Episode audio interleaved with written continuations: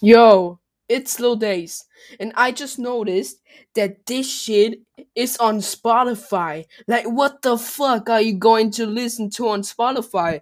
Like, you are just going to hear this, hey, I'm Lil Days, this is my podcast. Like, what the fuck?